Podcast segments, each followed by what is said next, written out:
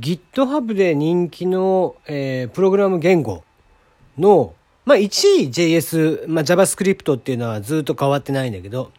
2位が Java だったんだけど、いよいよ Python が2位に上がってきたようで。だから Java 抜いて2位に Python が来たっていうことでね、なんか時代を感じるなとかって思っちゃったりしますね。はい。まあ僕はプログラムは一切できないんですけど、そういうね、こうトレンドみたいなのを追っかけるのは好きなんでね。Python とかってなんか俺4年ぐらい前に初めて聞いて、あ、そんな言語あんだなと思って、誰だよそんなマイナーな言語使ってんのって思ってたら、今ではね、アプリ制作なんかでも必ず必要になってくる言語ですからね。うん。まあまあ、え今後もね、えー、しばらくは人気なんじゃないかな。えー、JS と一緒にですね、あ、テリーの嫁山すぎるやテリーでございます。いかがお過ごしでしょうか。えー、今日は夕方というか、まあ、一回ね、昼の2時ぐらいに鹿児島、えー、桜島が大きく噴火してまして、で、ちょうど僕はその時にですね、あの、会社の同僚と一緒に、鹿児島の霧島というところ、霧島市なんだけど、空港の近くに行ってていてですね、ちょうど鹿児島市から外れていたんですが、もうちょうどね、その、桜島から流れる噴煙がですね、えー、鹿児島市の方向に流れていまして、うわ、あれ帰ってきたら結構灰降ってんじゃねえかなと思ってたら案の定。やっぱ帰ってきてしないもん。すごくてですね。かと思ったら、また帰り際夕方の6時ぐらいですか。家に帰ってくる途中で、えー、ものすごく大きな噴火があったみたいで。で、結構な噴煙が、周り4000メートルぐらい、3000メーターとか4000メーターぐらい行ってたんじゃないかな。えー、そんな噴煙がですね、えー、完全に鹿児島市内向けに、えー、風向きがあって、で、それに乗って今やってきている状況と。え外は灰まみれでございます。え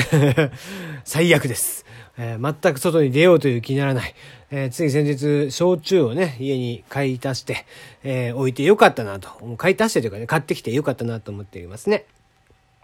さて、今年もやってきました、ボジョレ・ヌーボーの解禁日、本日 EV の日ということで、え、EV の日なんだって、今日。どっち話すんだよっていうね。ボジョレーの話すんのか、ポケモンの話すんのかっていう。ボジョレーの話をします。えー、毎年毎年ボジョレーはね、えー、いろんなキャッチフレーズがついておりまして、なんかね、キャッチフレーズ2種類ぐらいあるんでしょ？販売業者さんが決めてるのと、フランスの評議会で決めてるのと、みたいな形で、二つぐらいあるんだらしいんだけど、どうやら今年はね、えー、あんまり美味しくなさそうなキャッチフレーズがつきそうです。えー、なぜかというとですね、あの、大体美味しいと言われている年は、なんか何年に一度のこう、最高の出来みたいなね、のがつくんだけど、今年のキャッチフレーズはですね、ちょっと、えー、一応ボジョレーの委員会のプレスリリースによると、今年の出来に関しては、えー、感想なのかなこれは。えー、2019年は有望だが生産者のテクニックが重要な年ということで、ね、わけがわからないでしょ。全然味わいって思いながらね。味のことを教えんかいみたいな話なんだけど、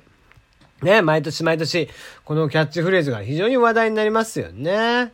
なんか、えー、今年、その、どうやらね、結構いろんなキャッチフレーズがあったりとかするんで、もし見てもらえたらいいかなと思ったりもするんだけど、まあ、毎年毎年これもね、話題になりますよね。はい、えー、去年はちなみに、理想的な条件のもと素晴らしいヴィンテージへの期待高まる。えー、最近はだからちょっとトレンド、彼らの中のトレンド、まあ、担当者が変わったのかもしれないよね。ね、何年に一度のみたいなこと言わなくなっちゃったもんな。ね、前はこうだから、え、2011年ですね。100年に一度の出来とされた2003年を超す21世紀最高の出来栄えということでですね。あ21世紀だから大して経ってねえよというね。えー、まだ11年ぐらいしか経ってねえだろっていう 時の、えー、やつですね。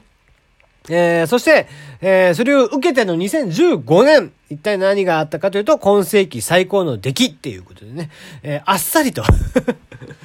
また抜いちゃったなーってなったんですよね ねえ、まあそのね、えー、2011年、翌年見てみましょう。2012年ですね。この時はね、もうはっきりダ作だって言ってくれてます。えー、ボジョレー史上最悪の不作という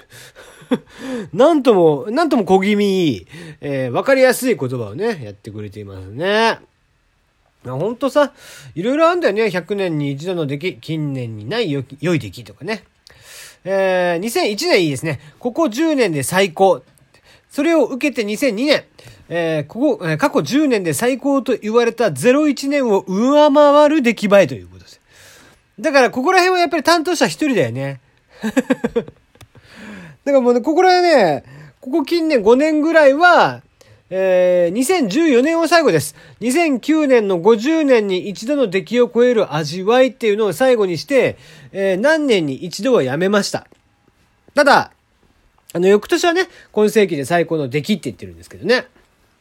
2016年は、エレガントで酸味と果実,、えー、果実味のバランスが取れた上品な味わい。17年は、豊満でほらか、絹のようなしなやか。